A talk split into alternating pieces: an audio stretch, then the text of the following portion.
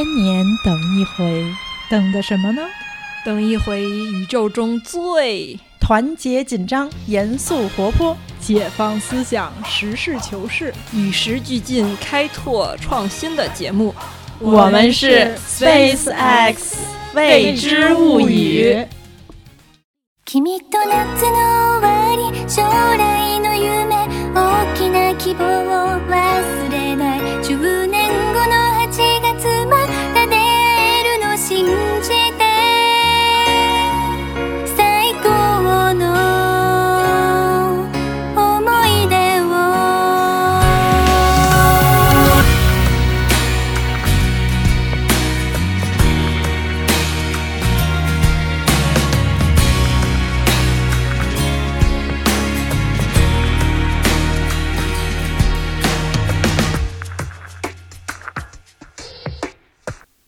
朋友们，大家好，我是瓶子，真是好久不见了。而这次节目呢，却是要告诉大家，接下来一段时间要更久不见了，心里相当惭愧，也很不舍。但既然已经这样决定了，那就好好的跟大家告个别。我们的节目从您听到的即日起将停播一段时间，这是我和蚊子、橘子。我们三个人共同商量决定的，做出这样的决定，我们仨每个人都有各自的理由。我这边的理由倒算是个喜讯，那就是我怀孕了。一切顺利的话，今年八月生小孩儿。按理说，怀孕并不影响人做绝大多数事情，当然也不影响录节目。但节目不光要录，还要制作，每次节目后期制作的任务都是我来。本来我们节目的更新频率就不低，并且随着节目形式的花样翻新，后期制作的负担越来越重。再加上我的工作也不算轻松，在去年底就已经感觉到有些吃不消了。得知怀孕之后呢，我想给自己减减负，安心休养一段时间。毕竟在小孩出生以后，还有更重的任务要承担，所以就决定暂时放下这摊儿。在这儿向大家道歉，告个罪，真的是非常的不好意思。我们是从二零一六年的春天开始录制《SpaceX 未知物语》的，在将近两年的时间里，我们总共录制了六十多期节目。每一期的录制过程中，我个人都有很大的收获。刚开始是因为蚊子和橘子所讲的见闻。以及他们表达出来对问题思考的角度，让我有所启发。后来我们慢慢有了一些听众，也开始和素未谋面过的听众朋友们有了交流，甚至跟其中的一些因此成为了互相了解的朋友，更让我觉得特别欣慰，也特别高兴。我们电台讨论的一些话题其实都挺硬的，不光不是闲扯，而且可能是一些人。包括我们自己在内，平常也都有点儿不愿意、不敢去深入思考的事儿，比如婚姻、职业选择、如何面对死亡、如何处理和父母的关系，还有怎么看待生孩子等等。我觉得非常难得的是，做节目给我们创造了一个好好思考这些问题的机会，而更加难得的是，能和橘子、蚊子。以及众位听众朋友们坦诚地交流自己对这些问题的看法，无论我们的观点是什么，聊没聊出什么结果，这种交流探讨本身，在我看来就是最可贵的。我们还有对一些社会话题的讨论节目，比如对性别问题的探讨，以及对同性恋、盲人等群体的关注。电台都是一个我们可以相对自主发声的平台。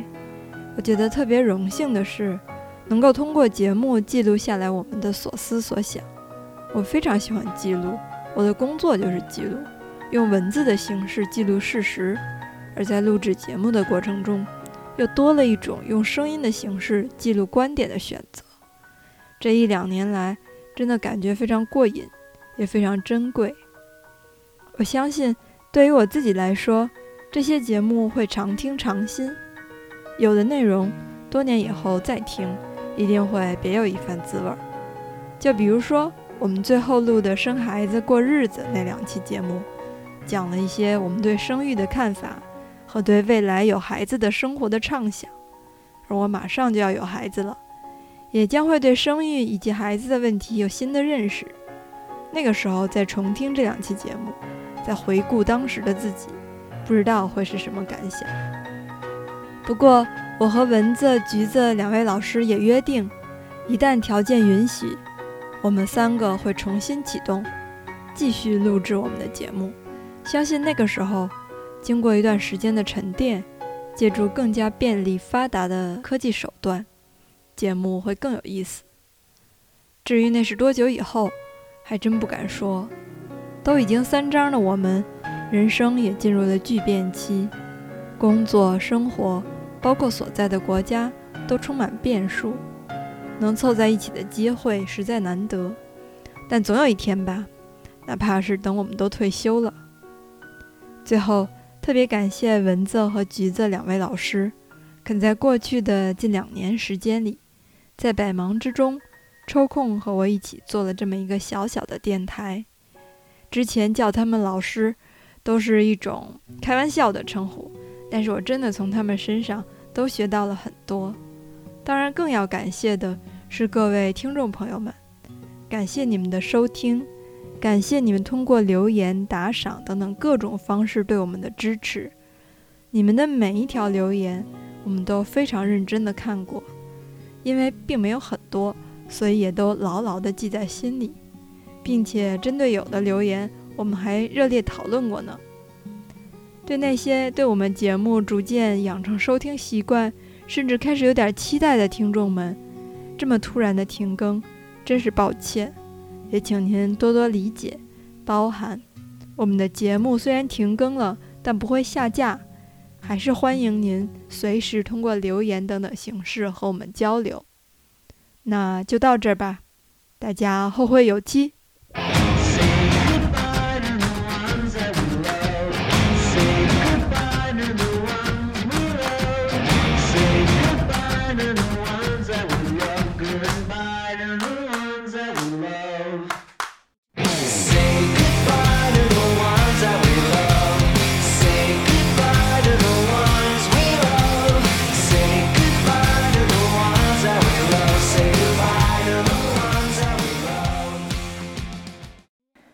大家好，我是橘子，好久没有录音了，猛的一开始都有点不知道要说什么，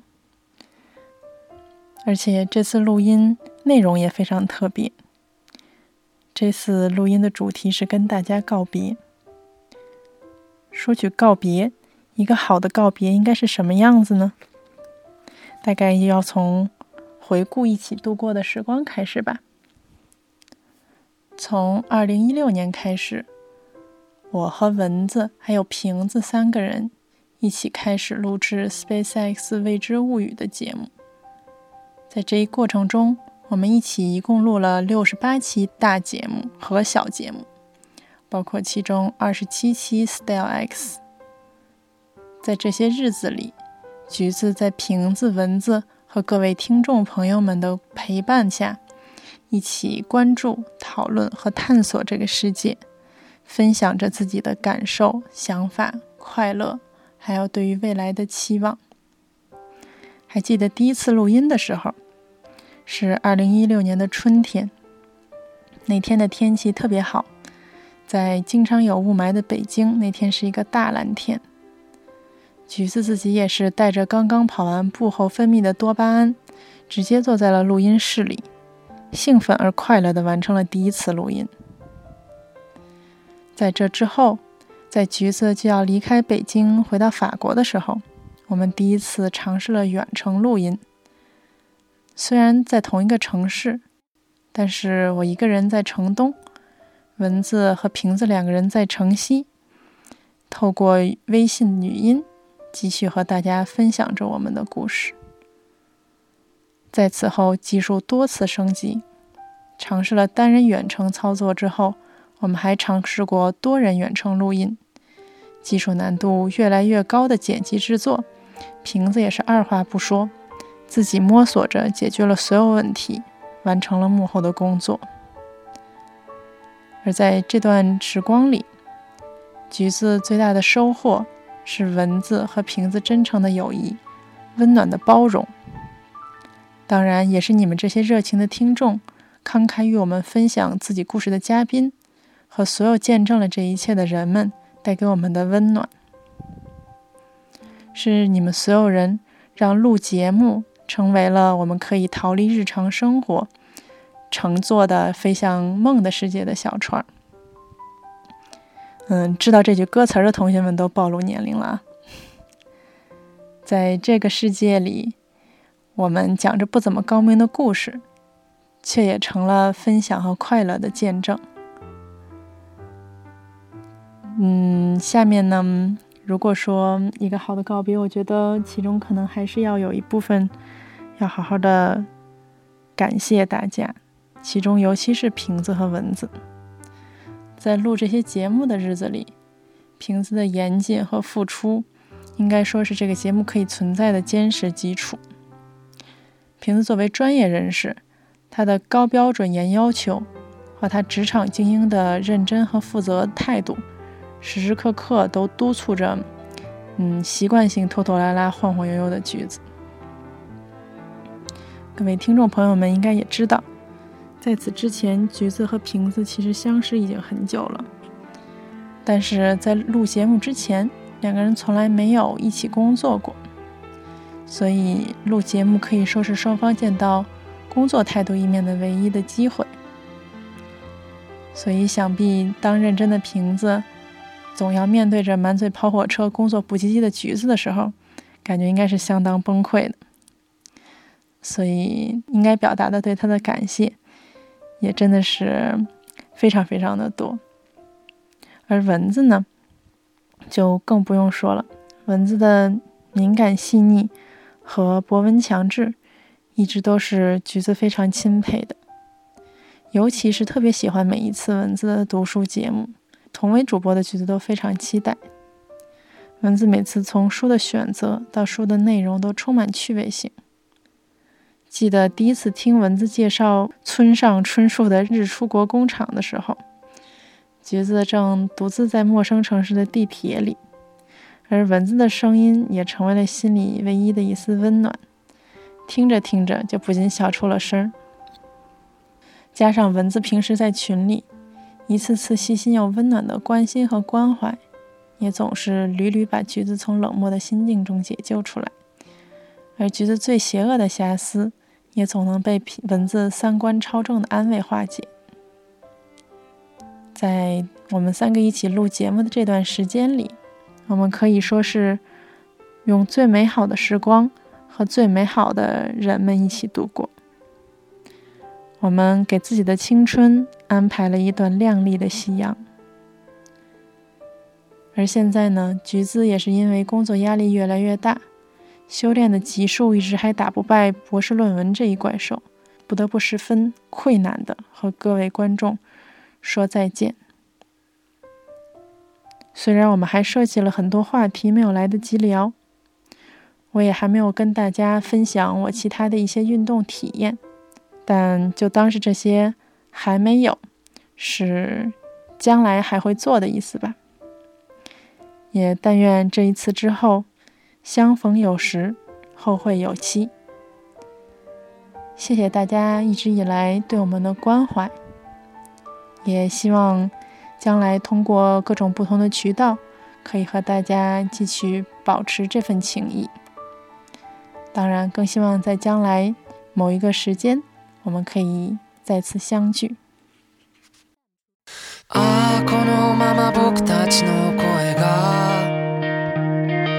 世界の端っこまで消えることなく届いたりしたらいいのになそしたら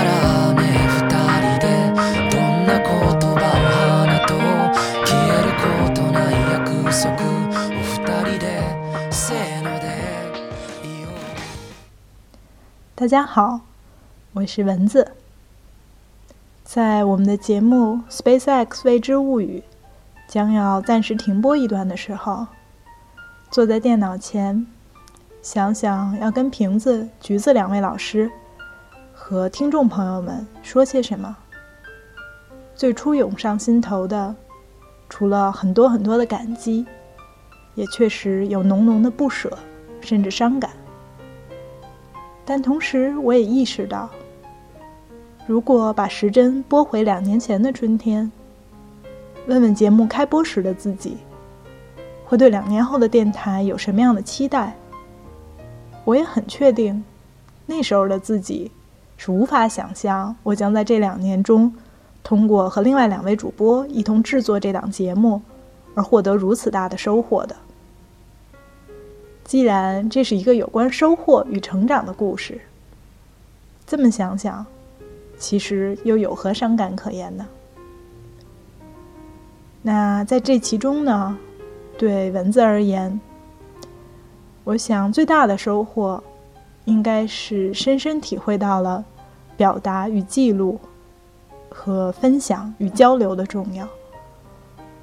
不论是从个人生命的角度，还是从时代变迁的角度，我觉得真诚的记录都特别可贵。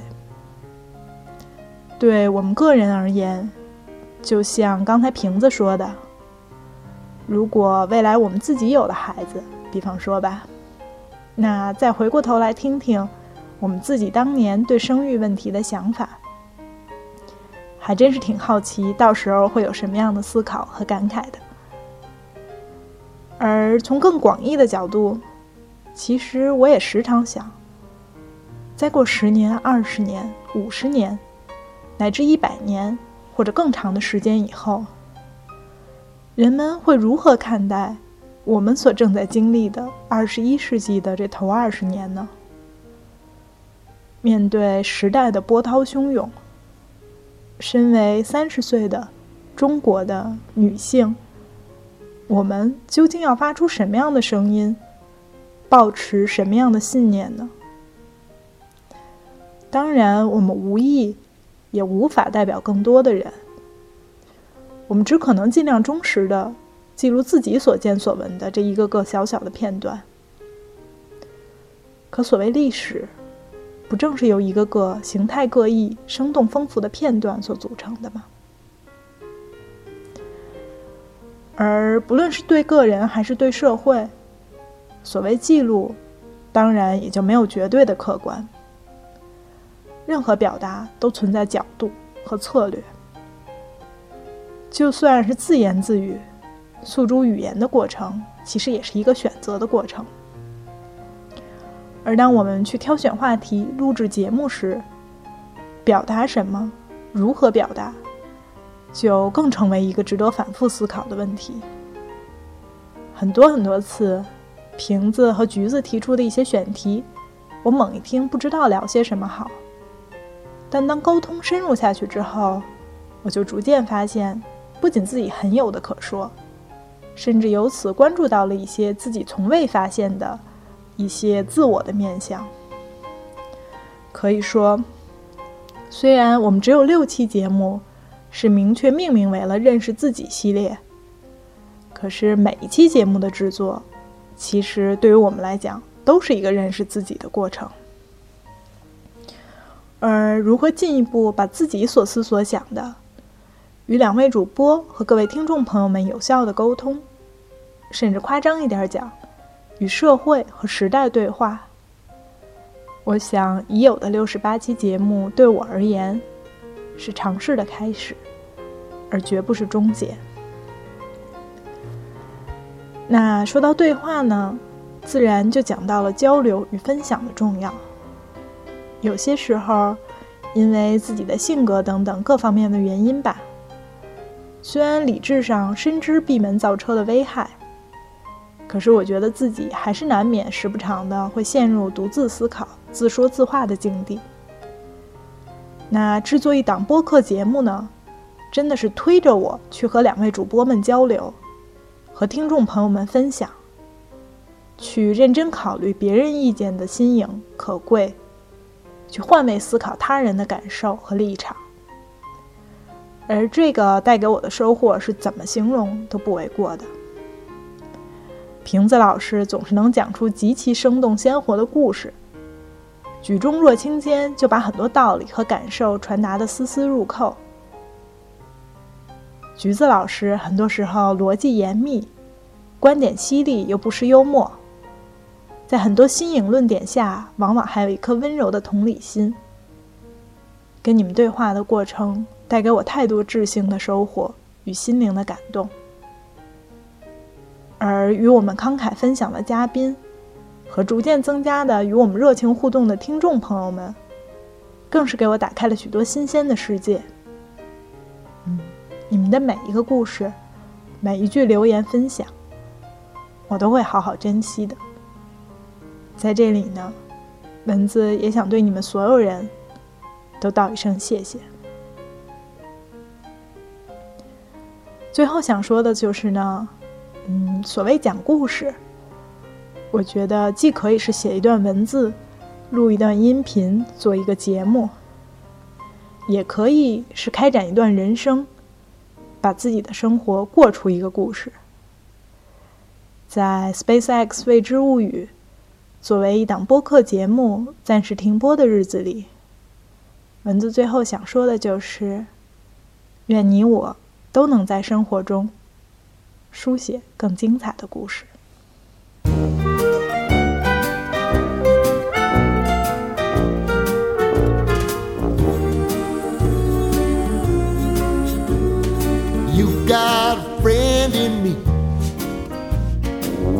You've got a friend in me.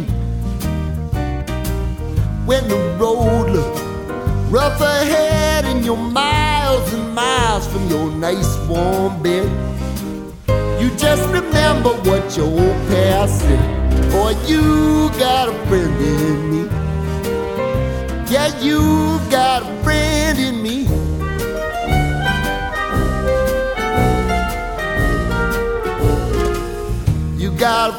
friend in me.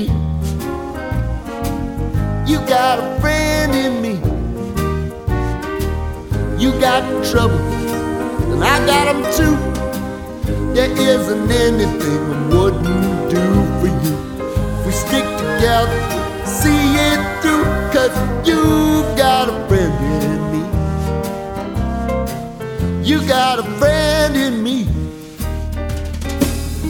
some other folks might be a little bit smarter than I am, big and stronger too. Maybe, but none of them will ever love you the way I do. It's me and you, boy. And as the years go by, a friendship will never die. You're gonna see it's our destiny. You got a friend in me. You got a friend in me. You got a friend in me.